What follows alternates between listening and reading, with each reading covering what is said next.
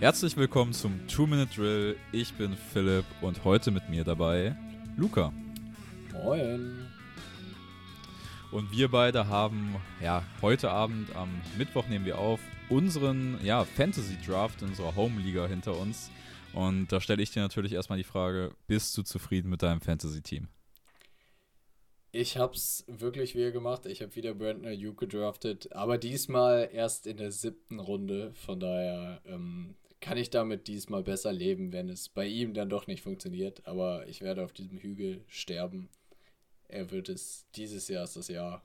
Brandon Ayuk, Fantasy, Top 5 Wide right Receiver. Also ich war ja letztes Jahr auch echt hoch. Ähm, aber ich bin absolut cooled off, was Brandon Ayuk angeht. Ähm, aber ihr hört es jetzt vielleicht schon ein bisschen raus. Es geht in dieser Folge um Fantasy. Ich denke mal, dieses Wochenende, vielleicht sogar noch in der nächsten Woche, sind noch für euch einige Drafts, die anstehen werden. Und wir haben jetzt mal so, ich glaube, bei dir ist auch jeder Draft gefinisht. Ich habe noch einen Slow Draft nebenbei am Laufen, in dem ich auch noch probiere, einen Spieler zu kriegen, über den wir gleich sprechen werden. Ähm, aber deine Drafts sind abgeschlossen, oder? Meine sind jetzt alle durch. Wir hatten die aber auch schon, also ich hatte einen teilweise schon vor zwei Wochen, der war schon ah, äh, war ganz, schön, ganz schön früh. Also wenn sich da in der Preseason noch wer verletzt hätte, dann hätte ich mir auch echt den Arsch gebissen. Ja, ähm, das ist, finde ich, immer viel zu früh. So dreieinhalb Wochen vor der Saison muss noch nicht sein, ehrlich gesagt. Aber wir haben jetzt, glaube ich, ein ganz gutes Gefühl dafür gekriegt, wann, wo, welcher Spieler geht und wollen euch einfach mal so ein paar Sleeper overhyped Player und so einen Spieler mitgeben, ja, den wir einfach immer holen, wenn wir können. Einfach so ein kleiner Draft-Liebling. Ähm, damit ihr einfach in euren Fantasy-Drafts am Wochenende möglichst viel Value für eure Picks mitnehmen könnt. Und Luca, gibt es noch groß was zu sagen? Ich glaube, du bist in allen Ligen relativ zufrieden, so wie ich das rausgehört habe. Eigentlich muss ich drei von drei Siegen holen. Also auf dem Papier sieht das sehr gut aus. Auch wenn mir ich weiß nicht, diese Bewertung von, von den ähm, von, von NFL.com sind manchmal echt wild. In der einen Liga soll ich angeblich 3 und 12, nee, warte mal, was, ja, 3 und 12 geht man dann, glaube ich. Also, ich weiß nicht, dafür, dass mein Team, fand ich, auf Papier einfach so mega krass ist, ähm, habe ich dann eine 3 und 12 Bewertung gekriegt. Fand ich sehr wild. Ich hoffe, das tritt nicht ein. Ich dachte eher, ich gewinne das Ding. Aber ja, ich würde sagen, wir starten rein. Willst du reinstarten oder soll ich? Dann kannst du doch gerne mal anfangen mit deinem Sleeper-Kandidaten. Ja, und das ist jetzt eine sehr wilde Wendung, weil jetzt mache ich einen Take für einen Running Back, den ich nicht mal in meiner Top 5 Rookie Running Backs drin hatte und von dem ich eigentlich nicht so viel oder nicht so überzeugt war. Und das ist James Cook. Das Ding I'm ist, in love with it. der ist jetzt bei Buffalo gelandet. Und Buffalo hat eine schwierige Konstellation im Backfield. Du hast David, äh, du hast Singletary da rumlaufen, der wahrscheinlich RB1 sein wird, auf dem Boden ganz gut, aber der auch so ein bisschen eindimensional ist. Der ist nicht das, was ähm, ja vielleicht Buffalo im Passing Game von ihrem Running Back bräuchte. Dann hast du Zach Moss, der quasi ausschließlich als Goal-Line-Back eingesetzt wird. Ähm, mal schauen, ob das dieses Jahr auch noch so ist. Aber da ist halt wenig Upside vorhanden. Und dann hast du jetzt halt James Cook mit reingeworfen in diese Rotation. Und meiner Meinung nach ist James Cook halt der einzige Running Back, der so wirklich auch Passing Down spielen kann. Und wir wissen ja von den Bills, dass sie quasi nur passen und äh, eigentlich überhaupt, ja, oder wenig ähm, überhaupt nur den Ball laufen. Von daher sehe ich da James Cook halt schnell viel auf dem Feld stehen. Wenn er es schafft, halbwegs vernünftig Pass zu protecten, das ist halt auch immer sehr wichtig bei ähm, Rookie Running Backs. Aber wenn er das halt halbwegs auf die Reihe kriegt, sehe ich ihn da schnell Snaps sammeln. Dann wird er viele Targets bekommen, so aus dem Backfield. Und dann wird er halt auch für Fantasy effektiv sein. Ja, also bei dem Take werde ich auf jeden Fall nicht gegenreden, das ist ja völlig klar. Ähm, ich finde, bei James Cook hast du halt noch dieses nette Upside neben ja, seiner Availability im Passing Game dass er halt, so, so sehe ich das halt, du hast ja eine andere Draft-Bewertung gehabt, aber für mich kann er halt auch ganz locker den ähm, Job auf dem Boden gegen Singletary gewinnen, weil ich ihn einfach für den talentierteren Runner halte, um ehrlich zu sein. Ähm, viel mehr Big Play Ability als Zach Moss und Devin Singletary. Devin Singletary hatte die Issues jetzt seit Jahren, dass er halt einfach für Fantasy immer schwierig ist, weil so sein, ja, sein Upside ist halt übel gecapped, weil er kaum in der Red Zone eingesetzt wird und ja, da sehe ich halt James Cook. Ich glaube, dass das ein relativ solider äh, Running Back ist. Ich habe ihn in beiden Ligen, die Spiele wollte ich ihn haben, habe ihn einfach nicht bekommen. Immer ein bisschen doof gepickt, tatsächlich, um ihn zu bekommen. Aber das ist ein Spieler, den, ja, das ist Running Back 35 bis 40 meistens so. Und ich kann mir gut vorstellen, dass der locker die Saison 10 bis 15 Plätze höher finishen könnte. Deswegen wenn ihr so spät in eurem Draft seid, einfach James Cook als Backup Running Back auf die Bank setzen. Vielleicht habt ihr sogar einen Starter draus. Ja, und das auch auf jeden Fall in der Liga, wo es dann auf jeden Fall zweistellig ist, weil ähm, in so einer Achterliga macht es keinen Sinn, dann auf James Cook zu zocken, wenn äh, noch ja, andere gute Backs noch da sind. Also das ist wirklich eher Sleeper für, wenn du so ja, 10er, 12er, 14er Liga spielst. Ja, also es gibt auch, also in meiner 12er Liga, die ich spiele, da hat ähm, der First Pick ist mit James Cook als Backup Running Back zu Jonathan Taylor und Javonte Williams rausgekommen. Und das finde ich eigentlich ganz nice, muss ich sagen. Ähm, da würde ich mich auf jeden Fall freuen, wenn ich die Konstellation zusammengedraftet habe oder hätte. Weil du hast dann sehr, zwei sehr, sehr safe Running Backs und hast halt halt als Backup das hohe Upside mit James Cook. Ähm, das sind so Konstellationen, wo ich den auf jeden Fall sehe. Ich würde mal sagen, ich mache weiter mit meinem Sleeper. Wenn du damit fein bist. Da bin ich sehr mit fein. Ja, das ist der Spieler, den ich eben schon angesprochen habe, den ich probiere in, ja, in meiner einen Liga, wo der Draft jetzt noch läuft, zu bekommen. Und das ist Alec Pierce, Right Receiver von den Indianapolis Colts. Ähm, dieses Jahr gedraftet von Cincinnati. Und wir haben gerade schon, beziehungsweise als wir uns vorhin noch live gesehen haben, haben wir kurz über ihn gesprochen. Was ich nicht auf dem Schirm hatte, ist, dass der einfach eine offizielle 40-Time von 4-3-3 gelaufen ist. Und er ist ja auch ein relativ großer Receiver. Und das macht ihn natürlich sehr, sehr interessant als Outside-Receiver in der Indianapolis Colts Offense, wo er tatsächlich starten sollte. Und ähm, das gibt sein ADP zum Beispiel nicht wieder. Laut Sleeper hm, hat er ein ADP von 196 und das finde ich für einen Starting Receiver mit sehr, sehr viel Upside, einfach durch seine Größe, durch sein Tempo. Pre-Draft hat er mir auch sehr gut gefallen. Deswegen finde ich, ist das viel zu hoch. Ähm, so ein Spieler, da könnt ihr echt in späten Runden noch drauf zocken, den zu bekommen ich denke, dass Alec Pierce eine sehr solide Saison spielen könnte. Und für das äh, Draft Value, ja, das ist einfach ein bombastischer Pick, den man spät am Ende des Drafts noch landen kann. Ich kann mir sehr gut vorstellen, dass Alec Pierce in den Top 30 der Right Receiver finishen könnte. Einfach durch seine Anlagen, durch eine Coles Offense, die eigentlich ganz gut funktionieren sollte. Und ja, durch die geringe Konkurrenz. Du hast halt ähm, Michael Pittman, der wird halt der First Receiver sein, beziehungsweise erste Anspielstation. Aber dann kommt halt auch schon Alec Pierce für mich in der Colts Offense. Ähm, das sollte funktionieren. Ich finde, das ist ein Sleeper, der sogar einen relativ hohen Floor mitbringt, in meinen Augen. Ja, gehe ich auf jeden Fall ganz mit. Und ähm, du hast jetzt in Colts, äh, in, bei den Colts in Indianapolis jetzt auch besseres Quarterback-Play als letztes Jahr. Von daher ähm, gut, da war Pierce noch nicht da, aber das sollte halt Pittman helfen und ähm, dann auch Alec Pierce zugutekommen. Und da sehe ich den auf jeden Fall ähm, produktiv quasi an seine Cincinnati-Saison anknüpfen.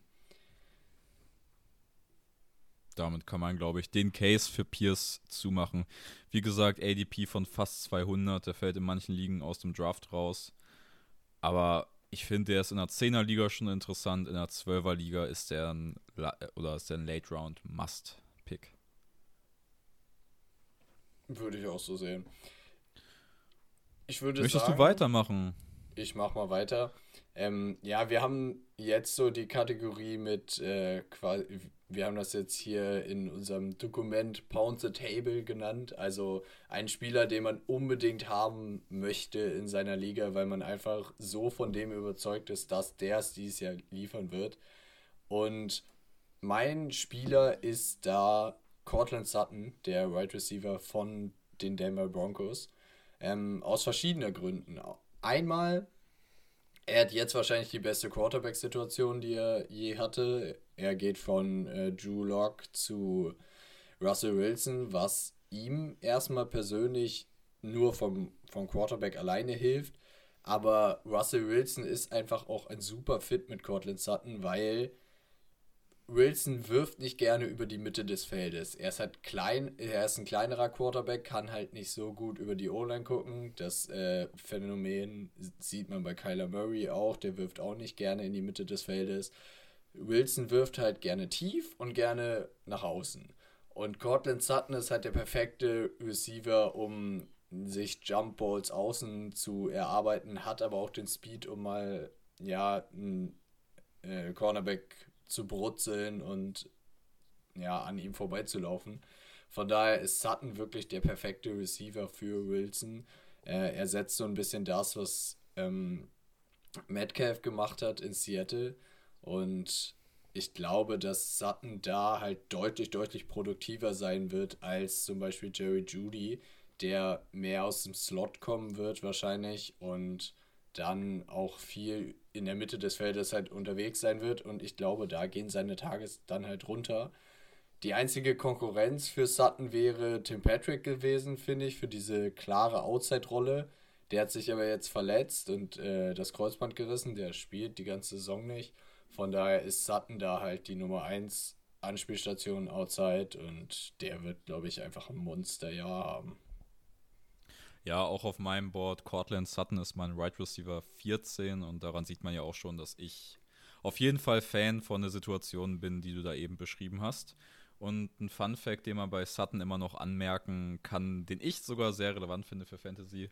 Seitdem Russell Wilson in der NFL spielt, hat er bei Fantasy immer einen Top 10 Right Receiver gehabt. Und ich bin eigentlich guter Dinge, dass sich das dieses Jahr fortsetzt und wenn ich drauf zocken müsste, wer von den Denver Broncos Receiver ein Top 10 Right Receiver sein kann, dann ist das halt Cortland Sutton für mich. Was ist denn dein Spieler, von dem du absolut überzeugt bist, den man auf jeden Fall draften muss? Mein Spieler, von dem ich absolut überzeugt bin, ist ein Spieler, von dem du ja nicht überzeugt bist. Ähm, und zwar Marquise Brown, Wide right Receiver von den Arizona Cardinals, konnte ich mir jetzt in beiden Ligen sichern. Ähm, ich habe schon gemerkt, ich bin ein bisschen höher auf ihm als ja, meine League-Mates jeweils. Ähm, ja, aber ich bin eigentlich relativ froh, ihn in beiden Ligen zu haben, weil ich ein immenses Upside von Marquise Brown erwarte. Auf meinem Board der Wide right Receiver 18. Ähm, die Cardinals sind die ersten sechs Wochen ohne die Andrew Hopkins. Marquise Brown ist der Receiver, den Kyler Murray sich gewünscht hat. Ist ein wird die klare Outside-Rolle in dieser Offense spielen, bis Hopkins wiederkommt. Und wird halt einfach immenses Upside haben. Du hast es gerade schon ja bei deinem Cortland Sutton-Take angemerkt. Ähm, Kyler Murray wirft den Ball gerne outside äh, tief. Das ist halt das, wo Marquise Brown unterwegs ist. Ist halt einfach eine Big Play-Waffe. Ich glaube trotzdem, also er wird, in, er wird viele Big Plays liefern können, da bin ich mir sicher. Und ich glaube, in den ersten Wochen wird er auch ja, die Hauptanspielstation sein, die meisten Targets sehen. Und sechs Wochen können reichen, um eure Fantasy League zu entscheiden. Und er ist, im, er ist in allen Ligen der dritte Wide right Receiver, den ich gedra gedraftet habe. Und wenn ihr einen Right Receiver 3 habt, der euch quasi sechs Wochen gewinnen kann, dann ist das in meinen Augen sehr, sehr viel wert. Ja, vor allen Dingen sechs Wochen ist, wenn man jetzt zum Beispiel Hopkins draftet und dann hofft, die ersten sechs Wochen irgendwie durchzukommen und dann mit Hopkins zu spielen. Man muss sich echt vor Augen halten, dass so eine Fantasy-Saison gar nicht so lang ist und wenn du halt ähm, sechs Wochen schon quasi nur damit baust, dass du irgendwie über die Runden kommst und dann Hopkins spielen zu lassen, ähm, wenn du dann irgendwie 1 und 5 gehst, dann ist es schon sehr schwer, das wieder aufzuholen. Vor allen Dingen hast du dann eine Woche noch, wo deine besten Spieler auf Bye Week sind. Also, das würde ich auf jeden Fall mir gut überlegen und dann vielleicht doch eher Marquise Brown vor Hopkins draften. Ich kann es euch auf jeden Fall empfehlen. Ich finde, das Upside von Marquise Brown ist immens. Er wird einfach das Haupttarget sein mit der Big Play Ability, die er mitbringt. Ich bin mir sehr sicher, in den ersten sechs Wochen wird er mindestens einmal die 30-Punkte-Marke kratzen. Dann würde ich sagen, kommen wir zu unserer letzten Kategorie, die wir heute mitgebracht haben. Das ist nämlich, äh, ja, Spieler, die so ein bisschen overrated, overdrafted werden im Moment, ähm, wo der ADP höher ist. Also ADP müsste man vielleicht auch nochmal erklären. Äh, Average Draft Position heißt das. Also in manchen Ligen, jetzt bei, bei Sleeper zum Beispiel, ähm, oder ich habe eine Seite gefunden, wo es die, die den ADP aus verschiedenen Seiten zusammennimmt. Es gibt ja verschiedene Plattformen, wo man Fantasy spielen kann. Äh, NFL.com natürlich die bekannteste, glaube ich. Aber dann bei Yahoo kannst du auch äh, spielen oder bei Underdog oder bei äh, Sleeper oder es gibt ja, es gibt glaube ich tausend verschiedene Seiten, wo du Fantasy Football spielen kannst. Aber ähm, genau, das ist die Average Draft Position, also quasi die Position, wo der, wo der Spieler so durchschnittlich weggeht im Draft. Und ähm, mein erster oder mein Spieler, wo ich finde, dass er zu hoch gedraftet wird, ist Elijah Mitchell von den 49ers. Ähm, der geht durchschnittlich an Pick 48 und ähm, das für einen Running Back, der halt quasi immer verletzt ist, ähm, der hat noch nie eine Saison durchgespielt, hat jetzt auch noch ähm, Jeff Wilson hinter sich, die, den haben die 49ers sogar wieder ein bisschen Geld bezahlt und sie haben jetzt in der dritten Runde noch ähm, Tyrion Davis Price gedraftet. Von daher ist er da, ja, vielleicht am Anfang so ein bisschen unangefochten, aber ähm, könnte sich auch schnell ändern und ist, wie gesagt, sehr verletzungsanfällig. Also ich finde das Risiko halt sehr hoch bei ihm. Vor der Aufnahme wollte ich eigentlich noch einen Take dafür machen, dass Trey Sermon ja auch noch da ist und auch letzte, letztes Jahr in der dritten Runde genommen wurde. Sie haben, äh, die 49ers haben ungelogen vor, ähm, wo wir jetzt aufnehmen, vor 20 Minuten Trey Sermon entlassen. Von daher äh, fällt dieser Take jetzt leider flach. Aber ähm, trotzdem glaube ich, bei Elijah Mitchell ist mir das Risiko was Verletzungen angeht, was aber auch einfach das wilde 49er Backfield angeht, wo wahrscheinlich dann noch irgendein undrafted Free Agent aus dem Nichts kommt und dann äh, der Starting Running Back wird, wie das bei den 49ers halt so übrig ist. Von daher ist mir das Risiko da zu hoch und äh, Pick 48 ist dafür einfach ein bisschen zu viel für mich. Ja, Elijah Mitchell, ein Spieler, den ich generell sehr gerne mag bei Fantasy, aber wie gesagt, in beiden Ligen, das habe ich dir auch vor der Aufnahme gesagt, die ich spiele dieses Jahr, ist er in meinen Augen auch jeweils viel zu hoch gegangen. Ähm, dann komme ich, glaube ich, zu meinem overrated Spieler und ja, das ist ein absoluter Hype-Kandidat der aktuellen Preseason und zwar Houstons RB Ron Damon Pierce. Damon Pierce hat einfach so einen kranken Hype-Train über die letzten Wochen gekriegt, jetzt vor allem, wo, ähm, ja, wo Houston ihn auch offiziell zum Starter ernannt hat und wo der mittlerweile in Drafts geht, ist wild. Also ich bin vom Spieler Damian Pierce überzeugt. Ich bin auch davon überzeugt, dass das ein sinnvoller Fantasy Running Back ist. Aber ich bin nicht davon überzeugt, dass das ein Top 20 Fantasy Running Back ist, wie er teilweise geht. Ähm, da bin ich also, also sage ich ganz klar dagegen, weil wir reden hier immer noch über die Houston Offense. Klar, Damon Pierce wird Opportunity haben, der wird viele Touches haben, aber die hatte David Johnson letztes Jahr auch und konnte damit nichts machen. Ähm, Damon Pierce hat wahrscheinlich ein bisschen mehr Juice als David Johnson, das wird sicher sein. Aber Houston wird auch oft von Behind spielen. Sie haben Rex Burkett auf dem Roster. Ich kann mir nicht vorstellen, dass die Damian Pierce in Passing Downs drauf haben, wenn sie halt mit Rex Burkett, muss man ja sagen, einen wirklich guten Third-Down-Back im Kader haben. Ähm, deswegen fällt für mich bei Damon Pierce so dieses Passing-Upside komplett weg. dann spielst du halt in einer Offense, die nicht so viel scoren wird wie andere Offenses. Ähm, und ja, ich mache einfach mal ein gutes Beispiel aus der Liga, äh, wo er heute gegangen ist. Es war erst genau ein Spot vor Josh Jacobs gegangen.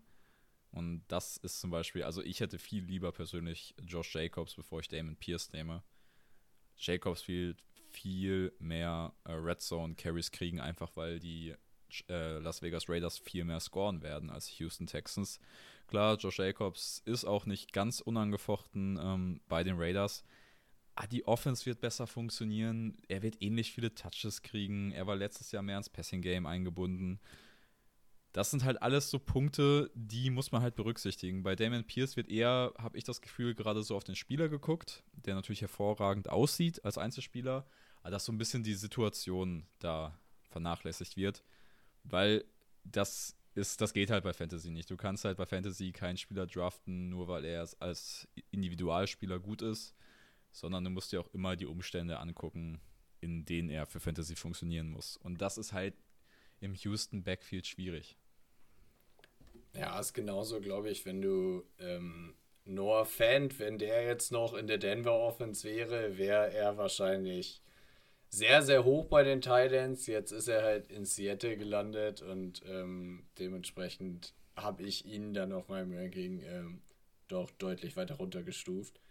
Und habe dann lieber tatsächlich, bevor ich Noah Fant gedraftet habe, lieber Albert O von ähm, der jetzige Nummer 1 Titan in Denver gedraftet. Ähm, muss man mal gucken, was der so liefern kann. Jetzt noch eine Sache so zum Abschluss. Wenn du ab welcher, ähm, ab welchem Punkt im Draft, also wenn du welchen Pick hattest, würdest du sagen, empfiehlt sich eine Zero Running Back Strategie? Finde Zero Running Back ähm, bin ich in meinem einen Draft gefahren, aber hat sich auch bei mir so ein bisschen daraus ergeben, wie die anderen Spieler gedraftet haben. Weil, also man kann ja schon sagen, bei Fantasy sind halt Running Backs in den Early Rounds einfach sehr, sehr beliebt und werden halt viel gedraftet. Aber es gibt halt einfach so einen Punkt, gerade am Ende der ersten oder Richtung Ende der ersten Runde, wo es Running Backs gibt, die in meinen Augen einfach nicht das Value haben, um sie über gewisse Receiver zu nehmen. Ähm, das war zum Beispiel bei mir der Fall. Ich habe auf 12 gepickt, also auf dem Turn zwischen erster und zweiter Runde. Und bei mir war in der ersten Runde an Receivern nur ähm, Justin Jefferson und ja, Jamar Chase gegangen. Heißt, ich hatte Cooper Cup am Ende der ersten Runde noch auf dem Board. Davor sind also es sind von elf Picks neun Running Backs und zwei Right Receiver gegangen. Und mein zehnter Running Back ist einfach, ja, oder mein zehnter und elfter Running Back hat für mich einfach nicht so einen hohen Wert wie die Receiver, die da noch da waren. Es war halt mein Nummer 1 Receiver und äh, mein Nummer 4 Receiver noch auf dem Board mit Stefan Dix. Und dann bin ich halt mit Cooper Cup Stefan Dix gegangen in der ersten Runde. Ähm, da ging es aber in dem Draft zum Beispiel so weiter, dass halt sehr heavy auf Running Back gepickt wurde. Wahrscheinlich auch, weil ich halt gleich zwei Value Receiver vom Board genommen habe. Ähm, jedenfalls kam dann, kam ich dann dieser Running Back Dead Zone an, so sagen wir mal, ja, 16 bis 20 finde ich echt schwierig, Running Back für gut Value zu nehmen. Und dann war ich halt wieder in der Situation, wo ich mir halt überlegt habe, ähm, ja, was mache ich jetzt?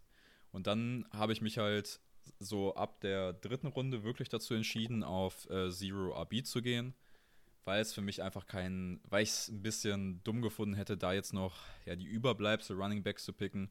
Dann habe ich mich, das ist bei Zero RB sehr, sehr wichtig, das funktioniert nur, wenn ihr auf den anderen Positionen richtig ahead kommt. Also zum Beispiel, ich finde, ich habe mit Abstand den besten Receiver Room, den kann ich auch gleich nochmal vorlesen in dieser Liga ich habe den besten Quarterback und ich habe den meiner Meinung nach drittbesten Tight End. Ich habe dann jedenfalls in der dritten Runde ähm, Marquise Brown gepickt und dazu, nee, den habe ich erst in der fünften Runde gepickt sogar. Ähm, ich habe in der dritten Runde am Ende Kyle Pitts gepickt, damit ich halt auf Tight End einen der besten habe und habe mich dann dazu entschieden, Josh Allen zu picken, damit ich den besten Quarterback habe. Habe dann den gestackt quasi mit Stefan Dix hatte für mich mit Cooper Cup und Stefan Dix schon mal unangefochten das beste Wide right Receiver Du in der Liga. Habe dazu den besten Quarterback gepickt und einen der besten Titans und bin danach ähm, in der nächsten Runde mit Marquise Brown gegangen, also habe drei Wide right Receiver, von denen ich wirklich überzeugt bin, habe dann sogar mit Cordell, Patterson meinen äh, einen Running Back gekriegt, den ich relativ hoch habe, der aber relativ unbeachtet gelaufen ist in der Liga ähm, und habe dann sogar noch drauf gezockt, dass ich später irgendwie Rashad Penny oder Damon Harris kriege. Habe dann tatsächlich Damon Harris gekriegt in der, ich kann es mal hier live nachgucken. Weil ich finde die Strategie eigentlich tatsächlich ziemlich interessant, wenn man am Ende des Drafts dran ist. Damon Harris habe ich am, mit dem zwölften Pick der siebten Runde gekriegt.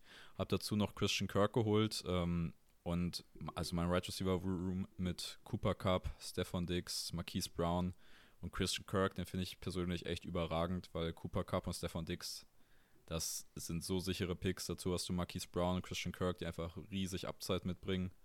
Ähm, deswegen habe ich in der Liga halt den besten Right Receiver Room, habe den besten Quarterback in meinen Augen mit Josh Allen und einen Top Tight End. Und du musst halt dann, wenn du diese Strategie fährst, über andere Positionen gewinnen. Das ist halt so der Trick. Und dann musst du halt äh, hohe Upside Running Backs und da noch ein paar Sleeper ausbuddeln.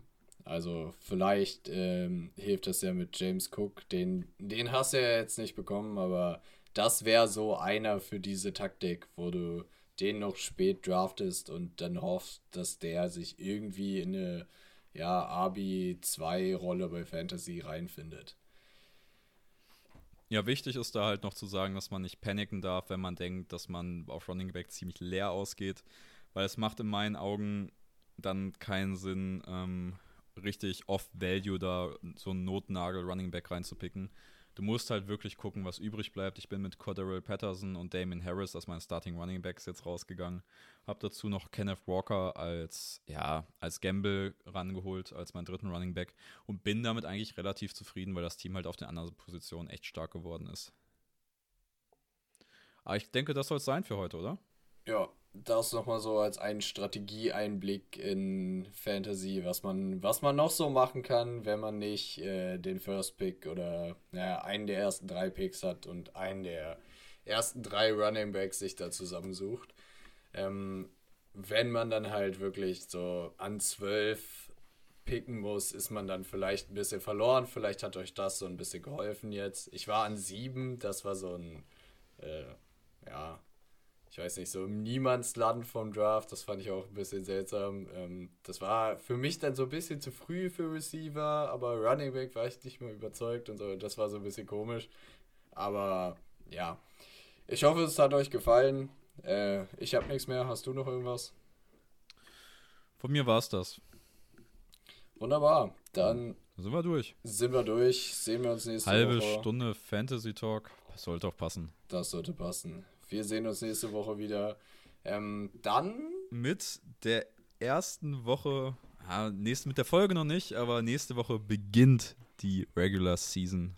Donnerstagnacht. Es wird noch eine Folge vor Beginn der Regular Season geben. Ich denke mal, da könnte es eventuell um ja, mögliche Ausblicke für die Saison gehen. Also da könnt ihr auf jeden Fall gespannt sein. Ihr wisst, wie immer, auf Twitter at tmd-nfl-podcast. Es wird uns immer noch mega helfen, wenn ihr den Podcast bei Spotify mit 5 Sternen bewertet, wenn ihr folgt. Ähm, das wird uns sehr freuen. Wir sehen auf jeden Fall, dass die Themen in letzter Zeit euch sehr ansprechen an den Klickzahlen. Das ist wirklich cool. Wir hoffen, dass wir da weitermachen können. Und ja, das war's von meiner Seite. Ciao. Macht's gut. Ciao.